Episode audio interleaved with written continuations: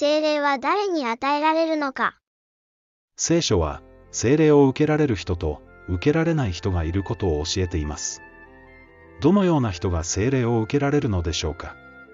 また、聖霊を受けていることを確認する方法はあるのでしょうか？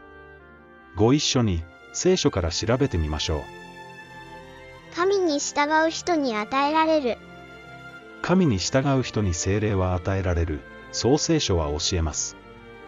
これに対して、テテロをはじめ人たちは言った。人間に従うよりは、神に従うべきである。私たちは、これらのことの証人である。神がご自身に従う者に賜った精霊もまた、その証人である。実際、精霊を賜ったのは、神である主イエスに従った人たちだけでした。反対に、パリサイ派やサドカイ派などの人の教えに従った人たちは、精霊を受けなかったのです。私たちも、牧師や神学者の教えを鵜呑みにしているなら、精霊を受けることはできません。あなた方の教師はただ一人、すなわち、キリストである。大切なのは、人の教えに従わず、ただキリストだけに従うことです。幸いにも、私たちは聖書を通して、直接キリストから学べます。この恵みに感謝して、必ず聖書から真理を学びましょう。信じるだけじゃないの？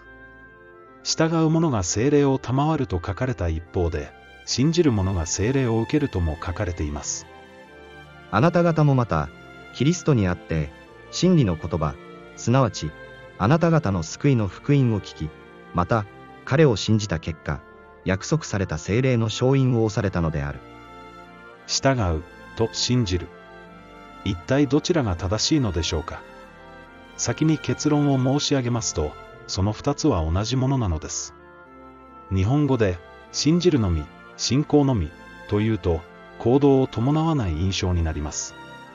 しかし、聖書は日本語で書かれたのではありません。信仰と訳されたヘブライ語のエムナは、真実また忠実と訳されるべき言葉です。ですから、次のように書かれているのです。巫女を信じる者は永遠の命を持つ。巫女に従わない者は、命に預かることがないばかりか、神の怒りがその上にとどまるのである。信じる、と従う。聖書において、これらは同じ意味であることを覚えてください。日本語の信じるしか知らなかった方は、今日から聖書の信じるを行っていきましょう。悔い改め。聖霊を受けるためには、悔い改めが必須です。悔い改めとは、ただの公開ではありません。方向転換が必要なのです。今後、私は神の教えに徹底的に服従します、という方向転換です。こうして私たちは世を出て、神の国の一員となるのです。そのような真の悔い改めをするなら、私たちの罪は許されます。その忠実が義と認められ、精霊を受けるのです。行いによるのではありません。私たちの行った義の技によってではなく、ただ神の憐れみによって、再生の洗いを受け、精霊により新たにされて、私たちは救われたのである。ここで注意してください。救われたという完了形の表現は、救いに関して特殊な書き方なのです。聖書の救いは、圧倒的に未来形で書かれています。完了形で書かれる場合は、私たちが救いの道に入ったことを指します。決して天国行きが確定したというのではありません。一旦光を受けて天よりの賜物を味わい、精霊に預かる者となり、また神の良き御言葉と来たるべき世の力とを味わった者たちが、その後堕落した場合には、またもや神の御子を自ら十字架につけて、晒し者にするわけであるから、再び悔い改めに立ち返ることは不可能である。これが聖書の教えです。精霊に預かったとしても、その人が服従をやめるなら、救いは失われてしまうのです。神の国を継ぐことの保証。私たちが服従を続け、精霊をとどめているなら、それは神の国を継ぐことの保証となります。この精霊は、私たちが神の国を継ぐことの保証であって、やがて神につける者が全くあがなわれ、神の栄光を褒めたたえるに至るためである。思い出してください。私たちは、神の教えに従うという悔い改めによって、天国の一員となったのです。何度失敗しようと、この服従さえあれば、主は義と認めてくださいます。けれども、先ほどの聖句にあったように、私たちが従うことをやめるなら、精霊は失われてしまいます。ですから、次のように教えられているのです。御霊を消してはいけない。10人の乙女についての教えも同様です。資料の浅い者たちは、明かりは持っていたが、油を用意していなかった。明かりは教会、油は精霊を指すことに注意してください。教会に属していても、精霊の宮となっていなければ、天国へ入る保証は何もないのです。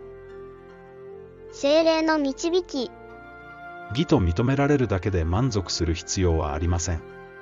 精霊の導きに従うなら、私たちは義を行うものになれるのです。私たちは、御霊の助けにより、信仰によって義とされる望みを強く抱いている。信仰と訳されていますが、その意味は忠実です。私たちの忠実と精霊の助けによって私たちは義人となれるのです。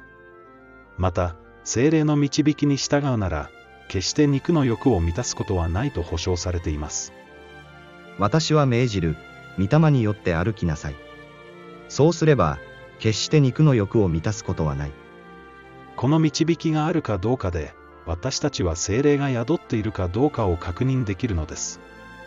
不貧困、争い、怒り、妬みなどから、あなたを引き離そうとする導きはあるでしょうか実戒を守りたいという切なる思いはあるでしょうかそれがあるなら、精霊があなたのうちに宿っておられる証拠です。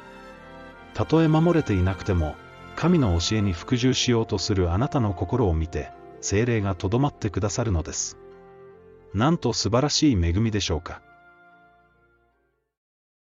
どのような人が精霊を受けるのか、また、どうやって精霊の内住を確認できるのか、お分かりいただけたでしょうか。